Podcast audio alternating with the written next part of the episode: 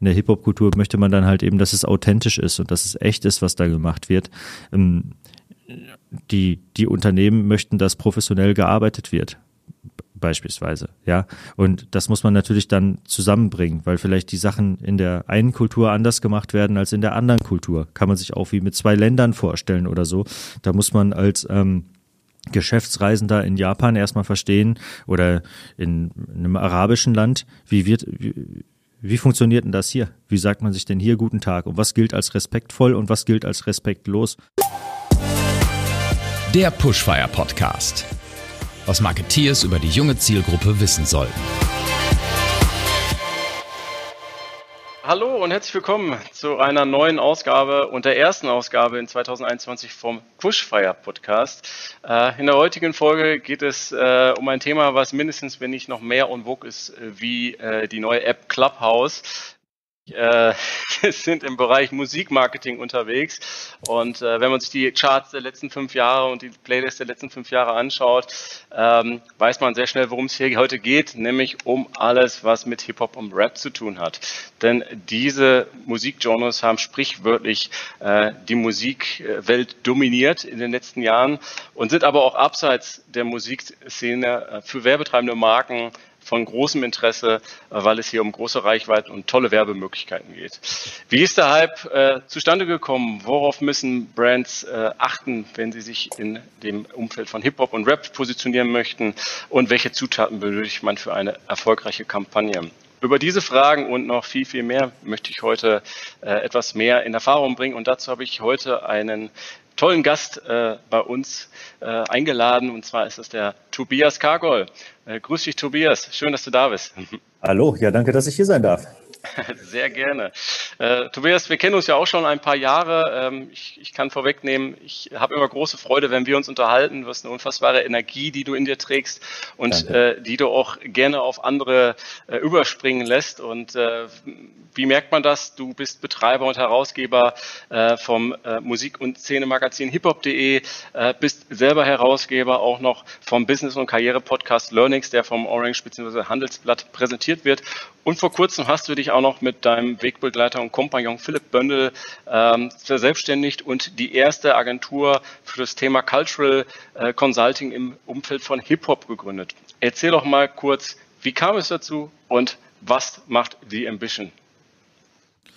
Genau, super. Ja, lass uns gerne mit dem, mit dem neuesten Thema anfangen. Da bin ich gerade auch natürlich extremst Feuer und Flamme für. Ähm, Philipp und ich kennen uns schon viele, viele Jahre, mehr als zehn Jahre lang. Er hat auch seine Wurzeln in der Hip-Hop-Kultur, hat damals tatsächlich bei hiphop.de angefangen mit einem Blog, den er bei uns geführt hat. Und äh, da haben wir uns kennengelernt und er hat bei uns eine sehr schnelle, steile Karriere gemacht. Ähm, hat dann, es war auch vor der Kamera und hat Videointerviews geführt. Ich glaube zum Beispiel mit Cypress Hill sogar tatsächlich und unter anderem. Und und äh, hat dann relativ bald aber auch gewechselt ins Künstlermanagement und hat da mit Künstlern gearbeitet wie Echo Fresh, Cool Savage, Azad, Last Unlimited, mit diversen Leuten zusammengearbeitet und ist dann irgendwann in die Werbung gewechselt. Und seit einigen Jahren ist er Geschäftsführer der Kreativagentur Butter hier in Düsseldorf und ist auch im GWA-Vorstand und ja, macht halt viele wilde Sachen in der Werbewelt. Und ich habe mir das alles immer so angehört beim Pizzaessen und ihm andersrum dann wieder die wilden Geschichten aus der Hip-Hop-Kultur erzählt und so ist der Kontakt halt nie abgerissen. Äh, wir waren einfach befreundet und haben uns gemeinsam mit unseren Frauen regelmäßig zum Essen getroffen, manchmal auch alleine. So, ähm, da wurde eine Menge nachgedacht und eine, eine Menge gequatscht und irgendwann kam dabei über diese zwei Einflugschneisen kamen wir dann auf den gleichen Punkt, dass es so eine Company bräuchte. Und äh, dass da einfach noch ein riesengroßes Potenzial in der an der Schnittstelle zwischen Corporate World und Hip-Hop-Kultur liegt und dass da noch so viel mehr zu machen ist und so viel besser zu machen ist, als es bisher gemacht wird. Und wir haben dann drüber nachgedacht, wie diese Company aufgestellt sein sollte und was genau man da eigentlich tun sollte und haben am Anfang auch dann kam ziemlich schnell einmal auf das Thema Cultural Marketing, wo wir gleich vielleicht noch ein bisschen drüber reden können, was das eigentlich bedeutet und wie man das machen sollte. Und haben dann auch gemerkt, wenn wir uns damit beschäftigt haben, eigentlich, wenn man Cultural Marketing richtig machen will, muss man noch höher ansetzen als bei Marketing. Man muss auch über das Produktdesign sprechen. Man muss vielleicht über die Unternehmensstrategie sprechen. Es geht kurz gesagt darum, Unternehmen, Marken, Produkte nachhaltig in einer Kultur zu verwurzeln. Und damit das funktionieren kann, braucht es einen ganzheitlichen Ansatz. Und dann haben wir irgendwann gemerkt, wir möchten eigentlich nicht oder wir sollten nicht die Agentur sein, die Maßnahmen umsetzt, Das ist auch total wichtig, weil darin mündet es vielleicht am Ende. Aber eigentlich muss es eine Consulting Company sein. Eigentlich muss es eine Beratung sein, die Unternehmen dabei, Unternehmen, die das Potenzial mitbringen und den Willen mitbringen, um sich so nachhaltig zu verwurzeln, dabei begleitet und berät mit dem Ziel, dass die Marke, die einmal erfolgreich eingepflanzt ist, dann auch organisch weiter wachsen kann. Und das ist halt was, was nachhaltiger ist und was mehr bringt, als wenn man sagt, hey, was sind denn die Trends dieses Jahr? Ja, ich habe gehört, bei Hip-Hop geht irgendwie was. Ah, cool. Haben wir da noch ein bisschen Budget? Lass mal eine kleine Sache da machen. Und morgen machen wir wieder was anderes. So funktioniert's nicht, so funktioniert's in keiner Kultur und so funktioniert's halt auch nicht in Hip-Hop-Kultur, ähm, auf die wir uns spezialisiert haben, weil es zum einen eben unser Hintergrund ist und zum anderen ja praktischerweise auch die dominierende popkulturelle Strömung. Das spielt uns dann natürlich in, in, die Karten und ja, da, das macht einfach bisher extrem Spaß. Wir haben es vor, vor ein paar Tagen bekannt gegeben, ein bisschen mehr als eine Woche jetzt gerade zum Zeitpunkt der Aufnahme und ähm, das Feedback ist sehr, sehr positiv. Deshalb sind wir sehr gespannt darauf, was in den nächsten Monaten auf uns zukommt. Definitiv besetze da äh, ein Stück weit äh, noch weiße Fläche auf der ähm, ja, Marketing-Landkarte. Ein, ein mhm. spannendes Umfeld, ein spannendes Phänomen sicherlich auch, wo wir auch gleich nochmal zu sprechen werden, warum gerade jetzt. Aber wenn man jetzt so ein bisschen nochmal bei euch in die neue Agentur reinschaut, welche Voraussetzungen braucht man eigentlich als Brand, um mit euch Kontakt aufzunehmen oder über das Thema äh, Cultural Marketing im Umfeld von Rap und Hip-Hop überhaupt nachzudenken? Erstmal braucht man das Interesse daran und, und den Willen dazu, und das merkt man ja dann im Gespräch mit uns halt auch, ne? Wir versuchen halt immer, äh, also wir machen gerne so ein Dual-Scan, wo wir uns einmal den DNA-Strang der Marke angucken und zweitens den der Hip-Hop-Kultur und da halt gucken, wo findet man hier Anknüpfungspunkte. Ganz wichtig dabei ist noch zu sagen, es geht uns nicht nur um Rap-Musik dabei, sondern es geht halt uns halt um Hip-Hop-Culture insgesamt. Ja, und zum einen ist es ja sowieso so, dass so Musikkulturen mehr dazu gehört als die reine Musik. Da gehört auch eine Mode dazu, ein Mindset dazu, eine Attitüde dazu. Und das ist bei Rap natürlich auch so. Und, aber auch von der Entstehungsgeschichte von Rap her, da ist halt eben gleichzeitig auch, auch Tanz entstanden, da ist Street Art, Graffiti entstanden, Streetwear, Sneakerkultur, all diese Dinge haben halt gemeinsame Wurzeln und da steht ganz viel Hip-Hop drin. Das heißt, über all das reden wir, über den Mindset, über Streetwear, über Sneaker, über Street Art, über eine gewisse Art von Design und Bildsprache, um Sprache auch, ja, Wörter, die dadurch geprägt werden. Und das alles steckt in Hip-Hop-Kultur drin. Und das alles können wir uns ansehen und da vielleicht ganz verschiedene Punkte finden, wo wir dann sagen würden, okay, hier ist was, damit können wir vielleicht arbeiten. Und den Gedanken kann man jetzt weiterentwickeln und gucken, wo man damit hingeht. Das heißt, es geht nicht darum zu sagen, guten Tag, wir möchten mal mit einem Rapper zusammenarbeiten, auch cool und vielleicht können wir da auch irgendwo helfen. Das wäre aber nicht der ganzheitliche Ansatz, von dem wir eigentlich sprechen, sondern das führt dann oft zu einem Ergebnis, was halt nicht nachhaltig ist, was vielleicht nicht glaubwürdig ist, was äh, im besten Fall ein bisschen Reach generiert und äh, ein bisschen einen Hype mitnimmt, im schlechtesten Fall aber auch zu einer peinlichen Nummer wird, die komplett nach hinten losgeht, weil man halt die Cultural Codes nicht wirklich verstanden hat, ja, oder weil man sagt so, ach, das kriegen wir doch hin, weil der Lars aus der Marketingabteilung, der hört doch auch sowas. Oder bei unserer Agentur, da ist einer, der hat ja schon vor fünf Jahren das gehört und so. Wir glauben halt, dass das nicht reicht, sondern das ist halt äh, von dem, von der Analyse am Anfang über das Konzeptionelle bis zur Umsetzung komplett von Leuten gemacht werden sollte, die diese Kultur leben und verinnerlicht haben. Und äh, ja, das ist halt was zu deiner Frage. Ähm, dazu muss die Bereitschaft dann da sein. Dann müssen wir natürlich auch etwas finden, wenn wir uns die Marke angucken, wo wir das Gefühl haben, das passt ja, wo wir sagen, es gibt hier Potenzial. Natürlich kann die Antwort auch mal sein, dass man sagt, das passt einfach nicht. Und es geht natürlich aber auch nicht darum, dass die Marke sagt, hey, wir wollen jetzt hier komplett unsere Marke neu erfinden und wir sind jetzt 100%ig Hip-Hop. Darum geht's auch gar nicht. Ja, du sollst dir natürlich auch selber treu bleiben als Marke und deine eigene Markenidentität haben. Wir suchen, wie gesagt, Anknüpfungspunkte und die muss es einfach geben, wo man sagen kann, so kannst du in dieser Kultur stattfinden und teilnehmen und etwas beitragen ohne dass das irgendeiner etwas bei dir selbst entgegensteht, ohne dass du dir selbst untreu wirst. Ja, und das muss man finden. Wenn man jetzt, ich sag mal, so ein bisschen in die Historie reinschaut und die Entwicklung von Hip-Hop äh, nochmal verfolgt, ähm, korrigiere mich, wenn ich da was falsch recherchiert habe, aber es ist ja, glaube ich, irgendwo in den 70er, 80er Jahren in den Staaten entstanden. Äh, es gab dann, ich sag mal, äh, eine Epoche über East- und West Coast-Konflikte bis hin zum Gangster-Rap, äh, Mixtape, DJ-Kultur und ich sag mal, darüber hinaus dann die Einflüsse in viele, viele verschiedene Branchen, ne? Luxussegmente, Fashion, Streetwear, all diese Dinge. Und dort haben sich teilweise Brands durch Hip-Hop erst entwickelt oder wurden dadurch erst gegründet. Teilweise sind sie ähm, mit Hip-Hop entstanden oder haben sich dadurch weiterentwickelt. Ähm, am ja. Ende des Tages ist natürlich die große Frage, ähm, was hat Hip-Hop, was andere Musikarten nicht haben? Wie würdest du so etwas jemandem erklären, der hier in dem Thema überhaupt noch nicht zu Hause ist? Und du meinst jetzt gerade auch, was das Unternehmerische angeht, ja? Und also, also genau und auch die Einflüsse vor allen Dingen dahinter. Ja, man kann auf jeden Fall ja mal feststellen, dass Hip-Hop eine sehr markenaffine Kultur ist. Und das sieht man dann auch wieder bei den Rappern, an die man dann immer so gerne als allererstes denkt, auch wenn es halt eben so viel mehr als, als Rap ist. Rapper haben schon über Marken und über Produkte kommuniziert und Aussagen getroffen, bevor sie dafür jetzt bezahlt wurden.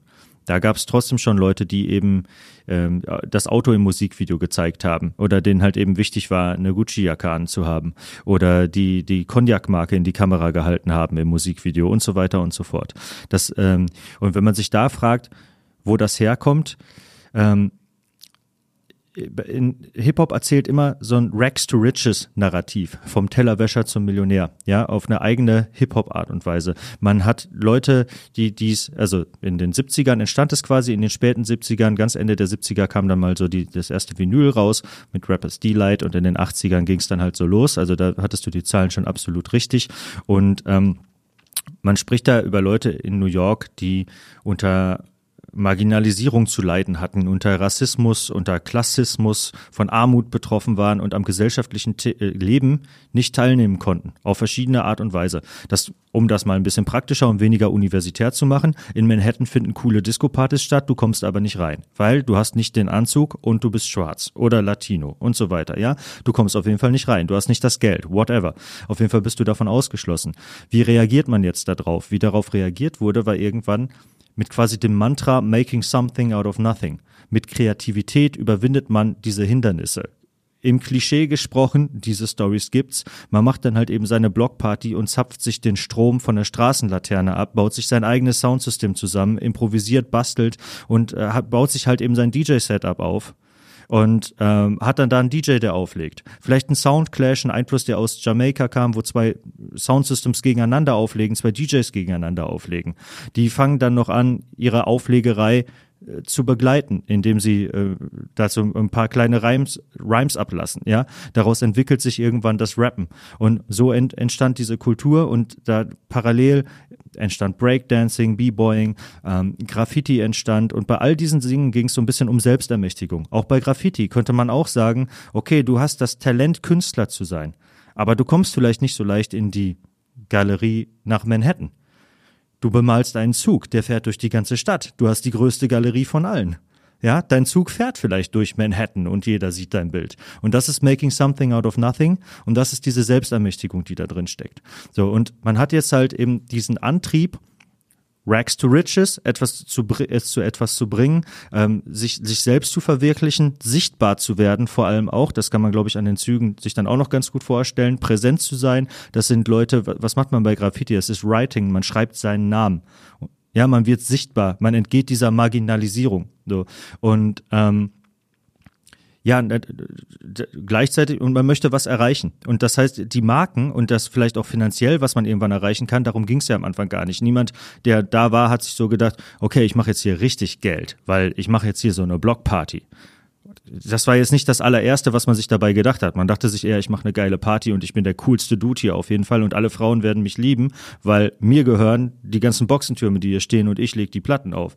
Ja, um Geld ging es erstmal noch nicht, aber Produkte, Marken, sowas, das sind Trophäen, die anzeigen, wohin man es halt eben gebracht hat. Und das zeigt man dann auch. Und das nicht auf eine Art und Weise, wenn der, der Rapper mit dem Cognac angibt oder mit dem Mercedes-Stern auf seinem Auto, dann ist das ja nicht so wie, es ist ja kein nach unten treten.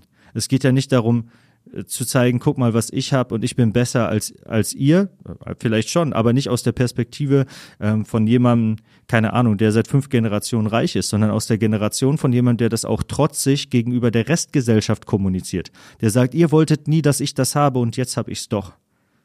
Und das ist das Gleiche, wenn heute jemand, der, keine Ahnung, dessen Eltern aus Marokko kommen von mir aus, stolz auf seinen Mercedes AMG in Deutschland ist. Ja, das ist die gleiche Aussage dahinter. Es geht nicht darum, dann anderen mit Migrationshintergrund zu zeigen, guck mal, was ich habe und du nicht, sondern es geht darum, auch so ein bisschen ähm, trotzig halt zu sagen, äh, keiner hat an mich geglaubt, alle haben gesagt, äh, es klappt nicht, alle Türen waren gefühlt zu in meinem Leben und jetzt habe ich das trotzdem. Und mein Mercedes ist noch dicker als deiner, weil ich habe AMG. Ja, und das ist einfach die, die Bedeutung, so ein bisschen, man merkt vielleicht, ich habe mal Soziologie studiert, die dahinter steht, woher das kommt und wozu das führt, ist markenaffine Kultur. Da gibt's also Leute, die sagen nicht zwangsläufig sofort, oh, Sellout, da ist irgendwie eine Marke integriert, sondern die sagen halt eben, nein, Marken gehören mit zu unserer Kultur. Wir kommunizieren damit Dinge. Es gibt ja, Marken, die uns ausweisen, woran man sieht, ah, der gehört zu dieser Kultur, weil der trägt die Marke, Kleidung und nicht die andere und so weiter. Und es ist eine Kommunikation gegenüber der, der Gesamtgesellschaft. Und das bietet natürlich einen sehr großen Anknüpfungspunkt. Und auch dieses Rags to Riches Ding, auch Unternehmertum. Es gibt ja auch Leute wie ähm, eine Menge Rapper, die irgendwann auch unternehmerisch tätig geworden sind. Nicht nur ein Milliardär wie Jay-Z, an den dann vielleicht jeder denkt, sondern ganz viele. Sagen wir mal E40 nicht super bekannter Underground-Rapper aus der Bay Area an der Westküste. Und ähm, äh, der hat es jetzt nicht zu dem, dem Fame von Jay-Z gebracht, musikalisch, aber der hat dann beispielsweise auch seine eigene Weinmarke und seinen eigenen Likör. Und der hatte mal ein Restaurant oder hat mal von einer, irgendeiner Fastfood-Kette Restaurants in seiner Stadt dann betrieben und so weiter. Und wenn man bei Wikipedia alleine guckt, was E40s Business Ventures sind, dann findet man da so zwölf verschiedene Dinger ungefähr, die der alle mal gemacht hat. Und das passt da halt rein. Das kann jetzt natürlich der Rockbassist auch machen, theoretisch das wäre dann so eine Nebentätigkeit, wo eins mit dem anderen gar nicht so viel zu tun hat. Aber bei dem Rapper ist das ja genau das, worüber er auch rappt. Und ne, er, er rappt halt eben über sich selbst und, und das, das passt halt voll in den Film und das ist kein Zufall, weil darum geht's ja, sich etwas aufzubauen und ja, also die eigene unternehmerische Tätigkeit ist dabei wichtig und ähm, ja, wie gesagt, äh, mit Marken kommuniziert man einfach was. Das sind, sind halt Trophäen und Unternehmen haben die Möglichkeit, ihre Produkte als diese Trophäen zu positionieren und zur Verfügung zu stellen. Und dann können sie davon halt profitieren. Sehr spannende Übersicht, vielen Dank dafür. Ähm, was man dem Genre Rap und Hip-Hop und vielleicht auch dem einen oder anderen Artist immer gerne mal nachsagt, ist ja auch, ähm, ich sag mal, das, was du gesagt hast, ne, totales Commitment zu den eigenen Werten, zu der eigenen Überzeugung, äh, Rags to Riches äh, Lifestyle und den dann entsprechend auch, wenn man das erreicht hat, eben halt auch zu präsentieren und der Welt zu beweisen, okay, ich habe hier doch etwas erreicht und schaut mal her. Ähm, ja. Jetzt ist es ja auch so, dass es, ähm, ich sag mal, auch Musik und Artist auch äh, abseits dieser Eigenschaften äh, auch gerne mal äh, textlich oder inhaltlich nicht immer politisch korrekt sind, ja, um das vorsichtig zu formulieren. Ähm, das ist natürlich vielleicht auch ein Thema, worüber sich Markenverantwortliche unter Umständen auch Gedanken machen und sagen, Mensch, ist das jetzt hier für meine Marke tatsächlich das richtige Umfeld, wenn es da auch mal etwas derber zwischendurch wird. Das ist wahrscheinlich auch von Artist zu Artist unterschiedlich, ähm, aber auch das ist sicherlich ein, ein Aufklärungsthema. Wie würdest du ja. jemanden, der mit so einem, ich nenne es jetzt mal Vorurteil, in die Sache rangeht oder vielleicht äh, so in, das im Mindset hat, weil er vielleicht mal einen falschen, äh, einen falschen Track bei seinem, bei, bei seinem Sohn oder seiner Tochter gehört hat. Wie würdest du den sozusagen erstmal grundsätzlich dazu abholen, was da eigentlich noch so alles hintersteckt? Ja, ich glaube erstmal nicht, dass das Thema Brand Safety tatsächlich kritischer ist bei Hip-Hop-Kultur, als es sonst ist. Wenn man mit einem Testimonial arbeitet, verbindet man sich immer mit einzelnen Personen und muss halt, sollte möglichst genau wissen, wofür steht diese Person und was macht die und hat vielleicht ein gewisses Restrisiko. Man hätte ja auch mal sagen können in der Lebensmittelindustrie, hey, ich kenne da einen total guten veganen Koch, diesen Attila Hildmann, lass uns doch mal mit dem Produkt in Rewe bringen. Oder man hätte sagen können, lass uns mal lieber mit dem Wendler arbeiten, da ist auf jeden Fall nicht so viel Risiko, wie wenn wir jetzt Capital Bra anrufen, weil der ist ja schließlich Rapper. Ne? Und das wäre vielleicht nach hinten losgegangen. Also das ist ja nichts, was irgendwie Gangster-Rapper exklusiv haben. Und dann ist die zweite Sache, wir reden hier ja gar nicht nur über mit Testimonials arbeiten und wir reden nicht nur über Gangster-Rap und wir reden nicht nur über Rap. Ja, sondern da, drin kann man ja aussuchen und gucken, was sind die richtigen Maßnahmen. Wir reden ja eben auch über Streetwear und Sneaker und Street Art und Design und die Sprache und den Mindset. Vielleicht findet das Ganze ja auch auf eine total ähm, hintergründige Art und Weise statt. Man muss ja nicht immer Hip-Hop schreien, um, um Hip-Hop zu sein. Ja, das mag ja auch sein, dass sich das auf andere Art und Weise äußert. Eine von ganz, ganz vielen Möglichkeiten ist mit Rappern zusammenzuarbeiten. Und da ist das Genre auch super breit. und da dann wieder um ein bisschen jetzt musikjournalistisch äh, dazu reden, die aktuelle Generation und auch die gerade jetzt kommende ist da auch tatsächlich wieder ein bisschen weniger auf Provokation und auf Gangster-Rap aus, als es zwischenzeitlich der Fall war. Ne? Und immer war es aber auch so, dass es verschiedenste Richtungen gibt, gerade wo Rap in Deutschland so groß geworden ist. Ja, und das Ding ist halt, ähm, naja, wenn man sich mal, irg irgendwann entstand in den 80er Jahren Gangster-Rap in den USA. Das hatte immer auch ein, ein, politisches Element mit dabei und da hat jemand auch einfach äh, angefangen, halt Dinge, die um ihn herum passiert sind. Erst Schoolie D, der das gemacht hat in Philadelphia und dann vor allem Ice-T in Los Angeles, der angefangen hat, quasi dieses Leben, das er gesehen hat von den, den Gangmitgliedern um ihn herum, zu denen er auch Kontakt hatte, zu dokumentieren. Und als das einmal angefangen hat, wurde das super erfolgreich. Es ist nicht unbedingt total überraschend, denn wenn man sich mal zum Beispiel Filme oder Literatur anguckt, ist das Hauptthema Thema gefühlt auch, wenn es nicht Liebe ist, dann Kriminalität. Also, ne, der Tatort fängt immer damit an, dass irgendjemand draufgeht. Irgendwie scheinen alle Leute das total unterhaltsam zu finden. Irgendwas muss das ja haben. Das, wo es das nicht gab, war vielleicht in der Musik. Und jetzt gab es das plötzlich doch. Eine Musikrichtung, die Kriminalität thematisiert. Entweder als sozialen Missstand bei Straßenrap, wo das aber irgendwo mit, mit vorkommt, oder sogar glorifiziert im, im Gangsterrap, wo jemand selbst die, diese Rolle einnimmt und, und ähm, das halt transportiert. Und das ist einfach ein so erfolgreiches und aufsehenerregendes Genre geworden, dass es oft halt alles mögliche andere überstrahlt, dass man vielleicht vergisst, dass es auch noch andere gibt. Ja, aber in den letzten Jahren, glaube ich, kann man das auch kaum noch. Also jeder kennt Kanye West und der hat am irgendeinem Punkt mehr Platten verkauft als 50 Cent. 50 Cent ist der Gangster-Rapper, der die Geschichte erzählt hat. Ich habe früher Drogen verkauft und ich wurde angeschossen. Kanye West nicht. Kanye West designt Mode. Ne? Und hat keine Drogen verkauft und wurde nicht angeschossen plant auch nicht angeschossen zu werden. Und in Deutschland ist es halt eben, ist es halt eben genauso breit. Also ja, es gibt Gangster-Rap, absolut. Und man kann auch mit Gangster-Rappern arbeiten. Muss man sich dann halt eben überlegen, ob das passt und wo das passt und wie das passt. Aber der, der Fächer an Möglichkeiten in der Hip-Hop-Kultur ist viel größer. Und das ist immer ein bisschen schade, dass es oft darauf dann halt reduziert wird. Was ich aber auch voll nachvollziehen kann, weil wenn das Bild, was man von Hip-Hop hat, nur aus keine Ahnung, aus der, aus der Bildzeitung quasi stammt, dann ist es halt relativ, da die kein Musikmagazin sind, relativ gut möglich, dass das Einzige, was in der Bildzeitung an Rap interessiert hat, in den letzten acht Wochen der Bushido-Prozess war. Und dann ist das das Bild, was du davon hast. Und da müssen wir halt eben deutlich machen, ja, das stimmt auch und es gibt Bushido und es gibt diesen Prozess, aber das ist halt nur ein ganz kleiner Ausschnitt und du selbst wirst ja auch wissen, dass es irgendwie die Yeezy Sneaker gibt und dass es Kanye West gibt und dass es dieses und jenes noch gibt und dass es Street Art gibt und alle diese ganzen Dinge und ähm, das alles ist das, worüber wir reden, wenn wir von, von Hip Hop Culture sprechen. Wenn du als Experte auf die Industrie schaust, ich meine, wir haben jetzt teilweise, wir haben es ein bisschen gemischt, wir haben nationale Themen besprochen, wir haben internationale Themen besprochen. Äh, klar, durch die Verwurzelung sind wir bei den Staaten zwischendurch hängen geblieben, aber wenn wir auf den deutschsprachigen Raum schauen, ist natürlich hier der Bereich Hip-Hop äh, gerade sozusagen erst im Massen, äh, massentauglichen Markt angekommen oder vielleicht vor ein paar Jahren erst, was jetzt verglichen vielleicht mit anderen Ländern ähm, noch etwas kleiner ist. Aber wenn du jetzt auf diesen Markt schaust, was würdest du dir als Experte wünschen von der Werbeindustrie, ähm, wie man diesen Bereich immer auch etwas mehr auch im Werbemarkt, im Mainstream etablieren kann? Wenn es um Werbung geht, dann natürlich mit unserem Ansatz des Cultural Marketings. Also das ist jetzt auch nicht was, was wir jetzt irgendwie in unserer Ausbildung gehabt haben und deshalb tragen wir das jetzt vor uns her, weil das haben wir halt gelernt, sondern das ist ja eher das Ergebnis eines Denkprozesses. Ich habe ja auch über die Vermarktung von hiphop.de, da habe ich meine ersten Erfahrungen mit dieser Welt überhaupt gemacht, aus der Perspektive.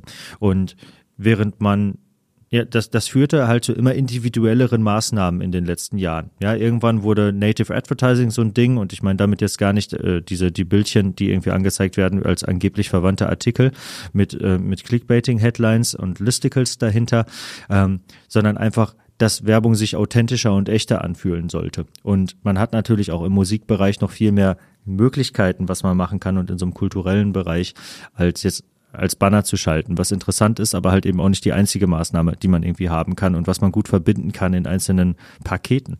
Und das führte dann dazu, dass wir da dann schon überlegt haben, okay, wie kann denn Werbung, die gekennzeichnet ist als Werbung, wo klar ist auch, dass es hier eine werbliche Zusammenarbeit, wie kann das denn gut rüberkommen?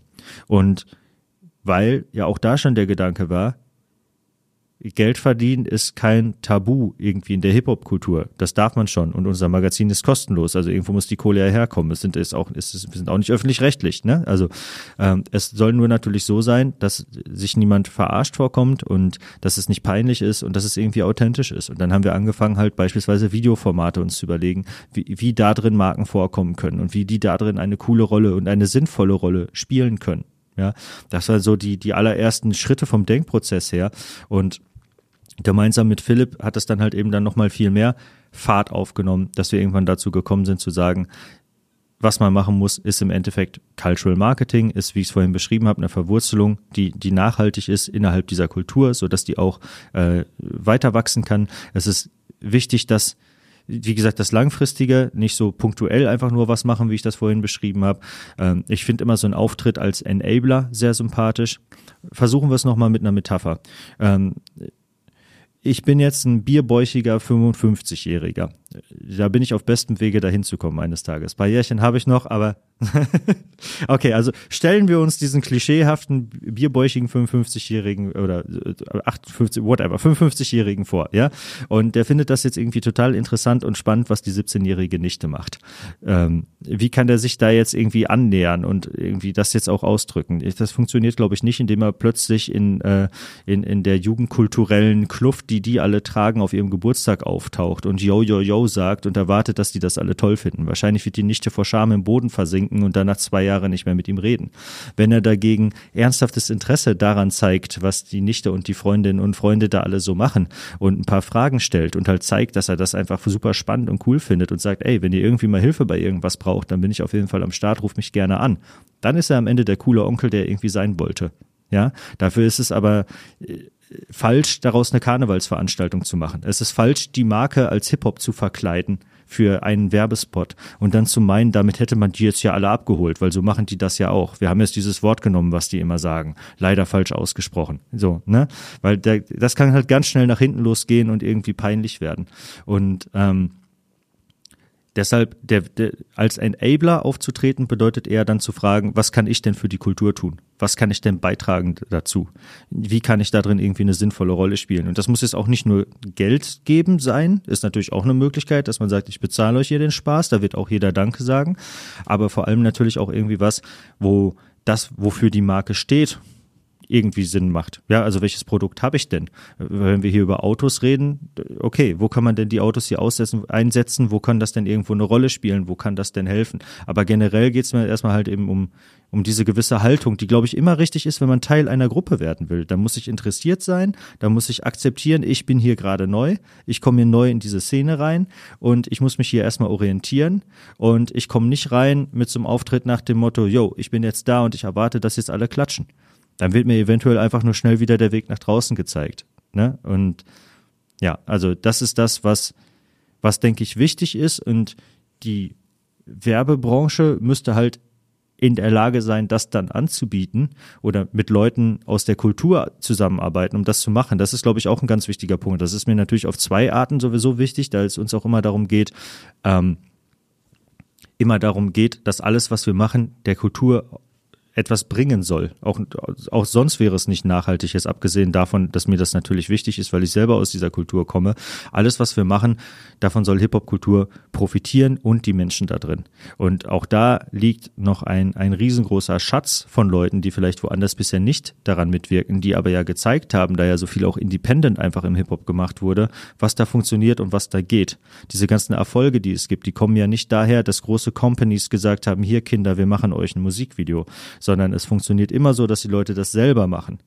Ja, Hip-Hop ist ähm, funktioniert auch ohne große Companies musste das ja lernen, das so zu machen und hat das auch so gelernt. Und jetzt, wenn man, jetzt ist die Möglichkeit, ähm, auf Augenhöhe zu kooperieren. Ich glaube, das geht inzwischen. Aber es ist für Leute aus, aus der Hip-Hop-Kultur immer auch den Weg, eigene Produkte aufzubauen, beispielsweise, anstatt für die Produkte anderer Leute Werbung zu machen.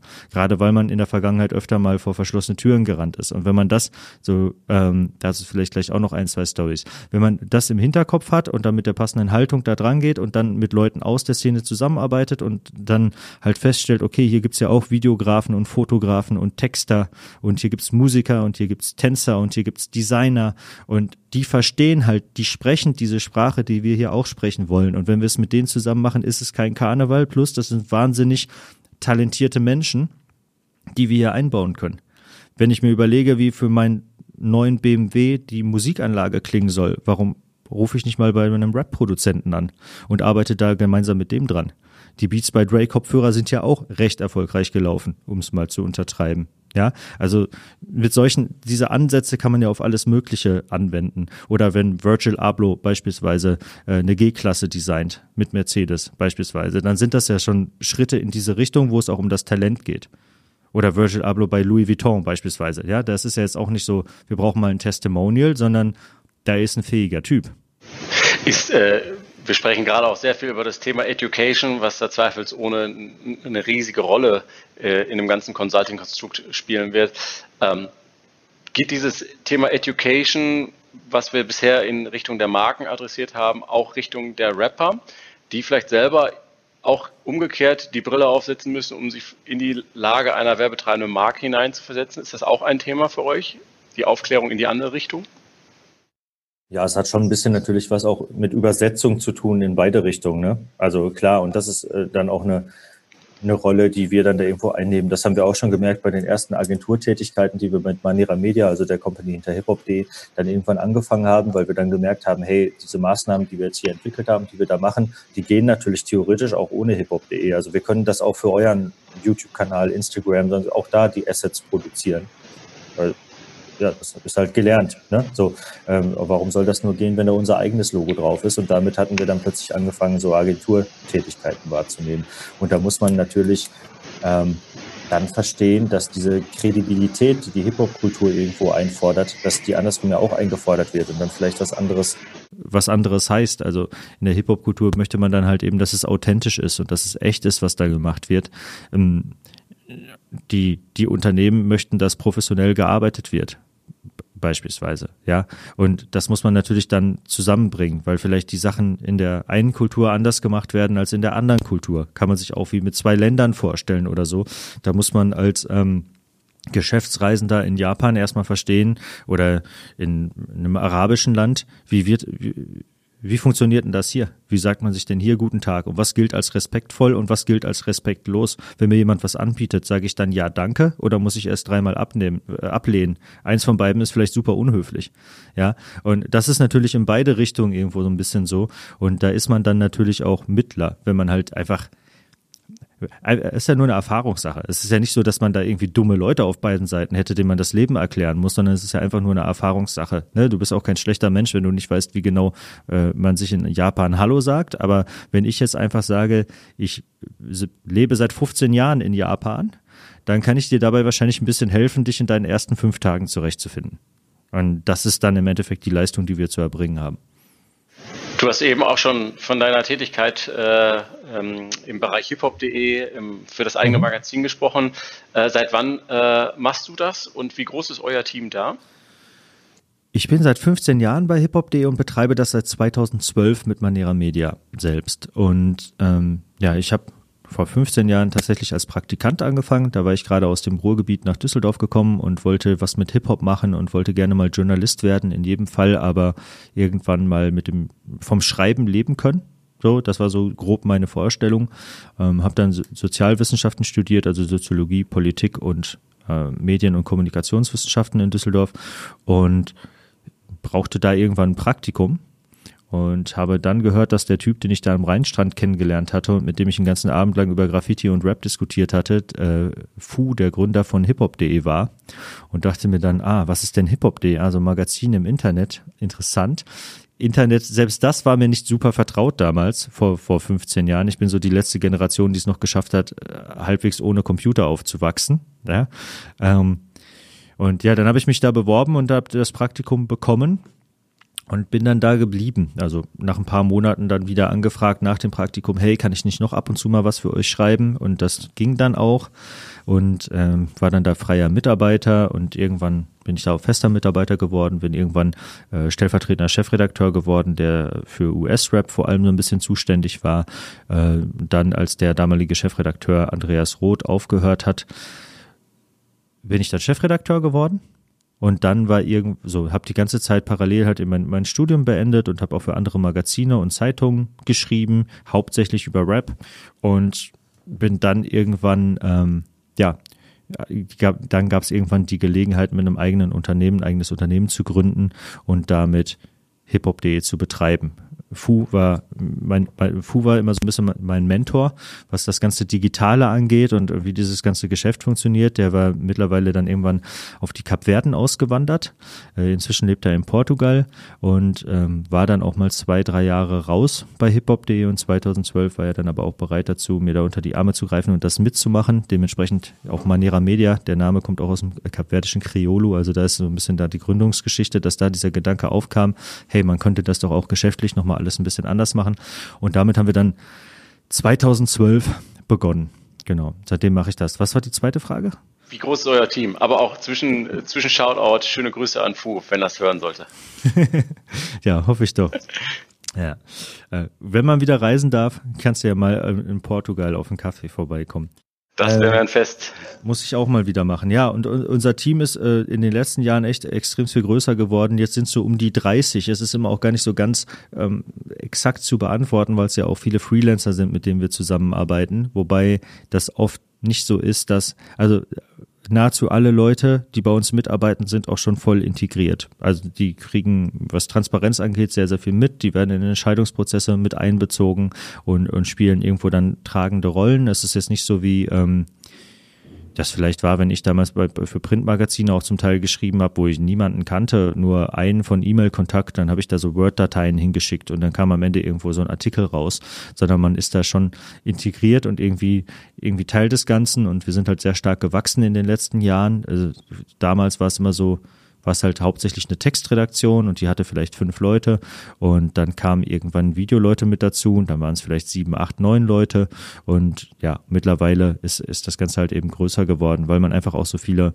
Baustellen bespielt. Also man hat immer noch das Magazin, was hauptsächlich Text ist, einen großen YouTube-Kanal, Twitch dieses Jahr angefangen, TikTok dieses Jahr angefangen, Facebook, Twitter natürlich, Instagram, super wichtig auch. Ähm, wir machen einen Podcast. So, das sind also ganz verschiedene Dinge und dann kommt die ganze Vermarktung dazu, wo ich ja schon gesagt habe, dass man da sehr viel selber auch macht, weil es sonst oft gar nicht so funktioniert, weil es auch nur dann richtig authentisch wird und ne, das ist ja all das, was hinterher auch zu The Ambition geführt hat und ähm, dann gibt's immer mehr Projektmanagement, was zu tun ist, plus Agenturtätigkeiten, die man macht und so werden es dann halt auch mehr und mehr Leute. Ja, äh, erzähl gerne auch nochmal so ein bisschen was zu euren Social Media Präsenzen. Äh, seid ihr ja auch unterwegs. Jetzt, äh, äh inhaltlich spielt er ja nicht irgendwie eine Musikrezension, sondern er geht in die Szene, in den Lifestyle mit rein. Natürlich, wenn es eine, eine Album- oder Release-Ankündigung gibt, dann nimmt man die sozusagen mit, aber eigentlich steht im Vordergrund bei euch im Magazin eigentlich der Mensch, der Künstler, das Drumherum, wofür sie stehen. Ähm, mhm. Auf welchen Channels seid ihr da noch unterwegs mit den Content-Formaten und äh, wo äh, seid ihr am erfolgreichsten? Schwer zu sagen auch. Also ja, das, was du gesagt hast, stimmt auf jeden Fall. Wir, wir möchten halt auch so die Kultur abbilden und deshalb ist es auf jeden Fall mehr als äh, beispielsweise dann nur, also wir haben natürlich schon einen starken Rap-Schwerpunkt auch bei hiphop.de, aber es ist mehr als jetzt nur über die reine Musik zu sprechen. Ja, es gibt ja in Rap-Musik auch immer wahnsinnig viele Inhalte. Rap hat einfach auch mal eine Menge Text und Rapper haben viel zu sagen äh, und all das kommt da drin vor und ähm, über Kultur haben wir jetzt auch schon viel gesprochen. Da gehört dann halt eben auch die anderen Bereiche dazu. Das heißt, wir haben auch viel über, über Sneaker und über Street Streetwear beispielsweise oder Street Art kommt mal rein ähm, oder auch Tanzsachen. Und das alles findet ja auch da, also wir versuchen jede Plattform immer so zu bespielen, wie sie halt funktioniert. Auch da, ähnlich wie man das vielleicht mit einer Kultur tun sollte, müssen wir uns dann erstmal fragen, wie funktioniert denn TikTok und wie könnten wir denn darauf stattfinden und wie passt das denn zusammen? Ne? Und da kann Hip-Hop.de auf TikTok kann schon anders sein als Hip-Hop.de auf Facebook. Es muss aber immer noch so sein, dass falls es Menschen gibt, die beides benutzen, dass die nicht das Gefühl haben, hä? was ist das denn? Es ist das gleiche Logo, aber ansonsten erkenne ich es nicht wieder. Ne? Das ist, glaube ich, für jede Marke die Aufgabe dabei. Und gerade wenn man auf ganz vielen verschiedenen Plattformen unterwegs ist. Und jetzt gerade würde man sich vielleicht fragen, wie finde ich auf Clubhouse statt? Oder fragt sich das halt, ne? Ist ja normal. Und deshalb, ähm, irgendwo ist es gleich und irgendwo ist es auch immer wieder ein bisschen anders und ein bisschen angepasst. Ähm, wo wir am erfolgreichsten sind, was am wichtigsten sind, im Moment würde ich vielleicht sagen Instagram. Da gehen wir gerade so auf die äh, auf die 400.000 äh, Subscriber zu und ähm, das ist eigentlich das, was so auch wenn man jetzt vor kurzem da mal auf 2020 zurückgeguckt hat, was da irgendwo das erfolgreichste war. Ne? Ähm, was natürlich auch super, super wichtig für uns ist, ist äh, YouTube. Seit 2013 sind wir da erfolgreich, äh, präsent sind wir da noch ein bisschen länger. 2013 ging es langsam so richtig ab und ähm, Bewegtbild, Video äh, hat eine sehr, sehr große Auswirkung dann so auf die Marke. Ja, also mit den Moderatoren, die man da hat, wie beispielsweise Roos, der dann super bekannt geworden ist und so, das, das prägt natürlich auch einfach die Marke. Ja, und ähm, an dem ganzen Aufstieg, den wir da hinlegen konnten na, nach der Gründung von Manera Media, als wir gesagt haben, hey, wir haben ja auch den, den sportlichen Wettbewerbsanspruch, der in Hip-Hop-Kultur ja auch drin steckt. Wenn wir schon ein Hip-Hop-Magazin machen, dann bitte auch das erfolgreichste. Und da war YouTube ein Schlüssel und beispielsweise der Beitrag von Roos sehr, sehr wichtig als, als Moderator mit seiner Show Was los und dem ganzen riesengroßen Erfolg, den er dann hingelegt hat, äh, der ja dann irgendwann auch so über Hip-Hop-Kultur hinausging, indem er auch Leute wie Jan Böhmermann beispielsweise interviewt hat, ähm, der da, glaube ich, sogar sein, nach der ganzen Erdogan-Nummer sein erstes Interview gegeben hat. Und so, ja, oder ich glaube, sein Interview mit Arafat Abu Shaka, ich wüsste keins auf YouTube, das mehr Klicks hat als Roos Interview mit Arafat Abu Shaka kann man noch mal gucken, aber mir ist kein größeres deutschsprachiges Interview bekannt. Ja, von, von den Klicks her einfach. Und ähm, dementsprechend kann man sich vorstellen, äh, dass das natürlich auch super wichtig war in, in den ganzen letzten Jahren für uns. Und sonst, jede Plattform spielt ja irgendwo eine andere Rolle. Die eine ist, äh, immer noch kriegt man natürlich viele Leser aufs Magazin durch Facebook, was zwischenzeitlich im, im Facebook-Zeitalter so, da ging es nur um Facebook. Jetzt geht es nicht mehr nur um Facebook. Aber natürlich ist für die Website auch immer noch Facebook wichtig. Und für die Zukunft ist vielleicht aber auch TikTok wichtig. Und auch Twitch ist total spannend. Und was war nochmal mit Clubhouse? Also da, da wird es dann halt irgendwie schwer zu beantworten, ne? wo man jetzt am erfolgreichsten ist und was jetzt der Erfolg ist, der gerade am meisten wert ist, auch einfach. Ob es die neuen äh, Follower Follower bei TikTok sind oder äh, die, die von Facebook, die seit 2015 dabei sind. Sehr spannend. Also das ist auch durchaus etwas, was äh, jedem sofort auffällt, wenn man sich ein bisschen mehr mit euch beschäftigt als, als Medium, äh, wie vernetzt diese Dinge immer alle miteinander sind. Du hast es eben schon selber mhm. gesagt. Äh, ihr habt, ich sage mal selber, auch schon sozusagen die Stars in den eigenen Reihen. Ich meine, jeder, der in, in Deutschland sich in irgendeiner Form mit Hip-Hop auseinandersetzt oder beschäftigt, kommt an dich, an Roos oder an Aria faktisch schon gar nicht mehr vorbei.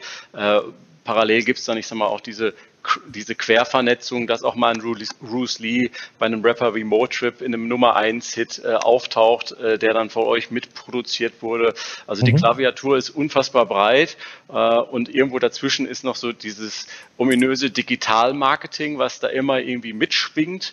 Ähm, mhm. Wenn du so ein bisschen, ich sag mal, eure Vermarktung äh, beschreiben würdest, ähm, wie würde, wie würde sich da euer Mix sozusagen zusammensetzen? Kann man das überhaupt so beschreiben, dass man sagt, klassischerweise, keine Ahnung, 10% Banner, 20% äh, Content oder Advertorial-Vermarktung und dann nochmal äh, eine Produktion oder, oder Rapper-Kooperation? Hm, die Zahl ist zwar auch spannend, die kann ich dir aber gerade aus dem Kopf gar nicht so ganz genau sagen, wie sich das im Umsatz im Durchschnitt dann eigentlich so abspielt. Das kann ich auch nur so grob schätzen. Ähm, also die Display-Vermarktung ist auf jeden Fall nach wie vor auch wichtig, ja. Ähm, dann gibt's die Einnahmen, die man, die man von YouTube bekommt, die auch irgendwo wichtig sind. Die waren vor 2017 aber auch mal einfach generell höher, also vom, vom effektiven TKP her, ja, von dem, was einfach am Ende herauskommt, jetzt unabhängig von der, der zweiten ähm, Zahl in der Gleichung, nämlich wie viel, wie viel Views man da einfach generiert. Und also das Wichtigste sind dann eigentlich die, die individuellen Dinge und individuellen Pakete und die können halt auch unterschiedlich aussehen. Also im Winter haben wir dann die Hip-Hop.de Awards und dann versuchen wir da auf eine gute Art und Weise Sponsoren einzubinden, die da mit einer Rolle spielen. Oder wir entwickeln halt eben ein Format gemeinsam mit einer Marke. Oder es ist vielleicht ein Advertorial, was stattfindet im Magazin, wo aber dann auch Instagram-Posts dazukommen. Also Instagram ist einfach ein Bestandteil von ganz, ganz vielen verschiedenen Sachen. Ähm, auf Twitch haben wir halt viel, gerade im ersten Lockdown 2020 haben wir dann angefangen, auf Twitch Vollgas zu geben und da ganz viel zu machen. Und dann hat man da eben wieder geguckt, wie kann man da jetzt auch Marken wieder mit reinbringen, was auf Twitch auch super gut geht. Da, da hat man sogar ganz, ganz viele Möglichkeiten dann auch gefunden, äh, die auch da wieder authentisch funktionieren. Auch da muss man lernen, wie funktioniert eigentlich Twitch. Da muss man nicht nur Hip-Hop-Kultur können, sondern auch Twitch-Kultur irgendwie können. Und dann, ja, also das ist eigentlich das, das für mich auch das Spannendste und was am meisten im Fokus steht. Und das hat immer einen individuellen Mix von verschiedenen Maßnahmen, die dann Sinn machen auf verschiedenen Plattformen. Ja, vielen lieben Dank für die Übersicht, äh, für die spannenden Einblicke. Ähm, jetzt so zum Abschluss äh, aus der Situation heraus. Vor kurzem, gestern wurde die Verlängerung des Lockdowns bekannt gegeben. Äh, viele Dinge für die Zukunft sind unklar. Ähm, für Künstler äh, brechen natürlich irgendwo auch ähm, Einnahmequellen durch ausgefallene Konzerte, Tourneen äh, äh, teilweise auch weg. Bestimmt, wie du schon selber gesagt hast, gibt es da viele andere unterschiedliche äh, Bereiche, wo sich Künstler eben halt auch mit aufstellen und in Position bringen. Aber ja, mit diesem schwer, äh, mit, mit diesem schweren Blick auf die Glaskugel, wie siehst du das Jahr 21, äh, 2021 äh, für Hip-Hop und Rap allgemein? Ja, eine große Frage auch für, für die ganze Hip-Hop-Kultur. Da wird es natürlich auch wieder so sein, dass es in ganz verschiedenen Bereichen äh, unterschiedlich ist. Also da könnte man wahrscheinlich dann jetzt auch länger über, keine Ahnung, die Auswirkungen von Covid-19 auf den Sneakermarkt. Ja, sind dann auch wieder andere vielleicht als auf das Magazin hiphop.de oder halt auf Musiker. Ne? Und jeder hat natürlich, wie in jeder Branche, gibt's gewisse Sachen, die nicht gehen dann auch. Ja, es gibt neue Chancen vielleicht, wie beispielsweise, wenn man sich dann so auf Twitch stürzt, wie wir das gemacht haben, oder wenn man sieht, ähm, welche erfolgreichen Kampagnen und Aktionen es da beispielsweise auch auf TikTok geht. Wir waren da beispielsweise an äh, einer Kampagne, die Butter gemacht hat mit Kentucky Fried Chicken beteiligt, wo es um Tanz ging auf TikTok und wie gesagt Hip-Hop-Tanz, ne, auch ganz wichtiges Ding, womit wir ganz, ganz, ganz oft arbeiten, auch gerade zusammen mit Marken. Ähm, also da gibt's dann immer auch mal Chancen und Sachen, die gerade besonders gut funktionieren. Clubhouse wäre vielleicht auch nicht so ein Hype, wenn nicht gerade auch noch ein Lockdown wäre und so. Und auf der anderen Seite kann der Rapper beispielsweise nicht auftreten. Und dann gibt's manche, die leben sowieso größtenteils von Streaming-Einnahmen, da ist das vielleicht nicht ganz so dramatisch. Und andere, für die ist halt eben das Live-Geschäft super, super wichtig. Denen fallen dann plötzlich 50 Auftritte in einem Jahr weg. Und die waren alle irgendwie gut bezahlt. Okay.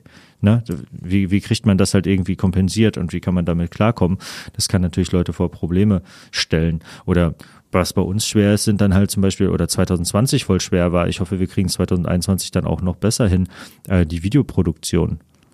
Äh, die, die, die Lage ändert sich andauernd, die Auflagen ändern sich andauernd und immer wieder muss man neu überlegen, ja. Und dann wurden diverse Drehs halt abgesagt, weil äh, es bei irgendjemand im Umfeld einen, einen, positiven Fall gab und man dann gesagt hat, ja, nee, dann äh, jetzt mal lieber nicht, ne? Oder weil jemand tatsächlich krank geworden ist, bei uns glücklicherweise nicht, aber es war mal einmal bei einem, bei einem Manager von, von einem Künstler, den wir eingeladen hatten.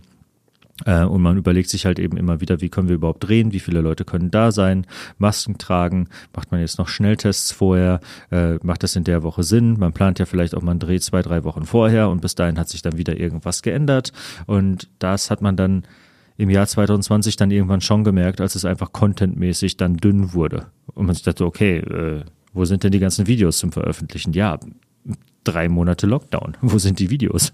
Ne? Und ähm, da, das ist halt eine Aufgabe für uns dann einfach gerade in der Videoproduktion. Das ist leichter in, bei, bei Text und bei Social Media beispielsweise, weil es da nicht so nötig ist, dass viele Leute irgendwie an einem Ort zusammenkommen und ein bisschen schwieriger in der Videoproduktion. Aber ja, so generell, sorry, nochmal, genau, weil du auch meintest, wie ich das Jahr 2021 für, für Hip-Hop sehe. Das sind ja jetzt zwei verschiedene Entwicklungen. Auf der einen Seite ist es alles ein bisschen schwierig, auch wirtschaftlich schwierig und so weiter wegen, wegen Covid, was sich aber nicht komplett auch bei uns ausgewirkt hat. Also am Anfang wurden auch Sachen abgesagt. Wir sind beteiligt an der, an der Beatcon, Kongress für Musikproduzenten. Den konnten wir jetzt 2020 nicht umsetzen wie geplant, logischerweise, und müssen gucken, wann wir das wie halt eben wieder machen können.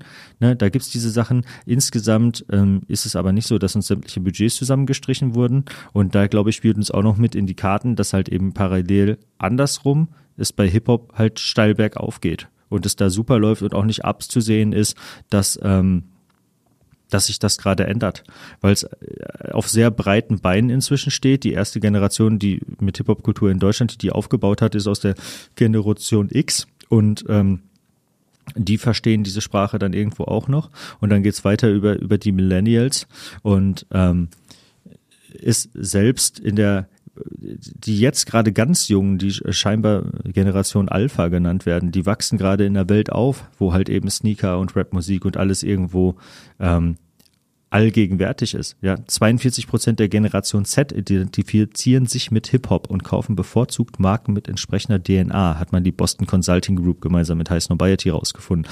Das heißt, ähm, das ist da sehr breit und sehr stabil aufgestellt.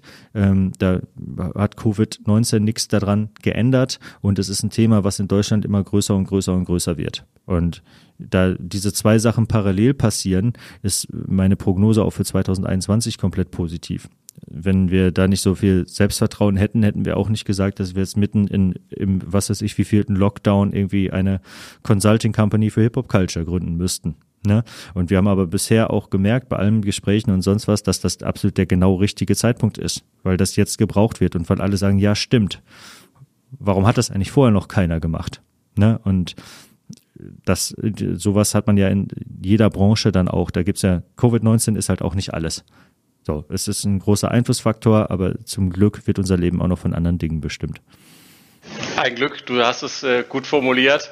Vielen lieben Dank. Hip-Hop ist auf dem Vormarsch ähm, und äh, es wird ähm, weiterhin sehr, sehr spannend bleiben, wie sich das Thema eben halt auch mehr und mehr im Werbemarkt manifestiert. Vielen Dank für deine Übersicht, für deine Einschätzung. Viel Erfolg äh, für Danke. den Company-Start mit The Ambition.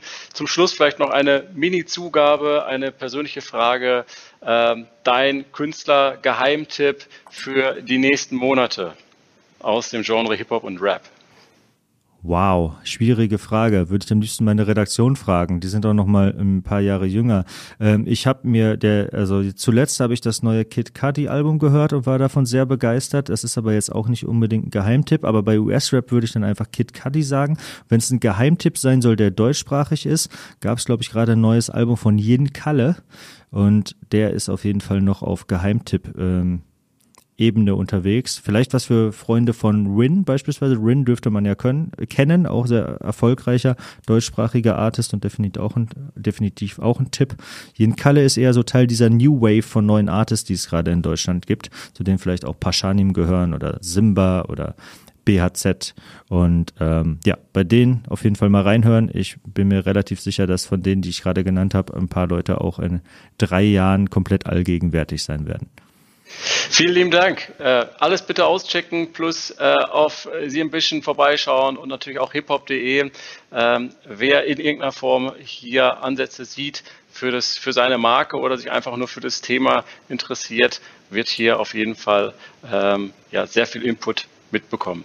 Ich sage Dankeschön fürs Zuhören. Danke, Tobias, dass du dabei warst und äh, bleib jung und bis bald. Danke auch von meiner Seite. Bye, bye. Der Pushfire Podcast. Was Marketeers über die junge Zielgruppe wissen sollten.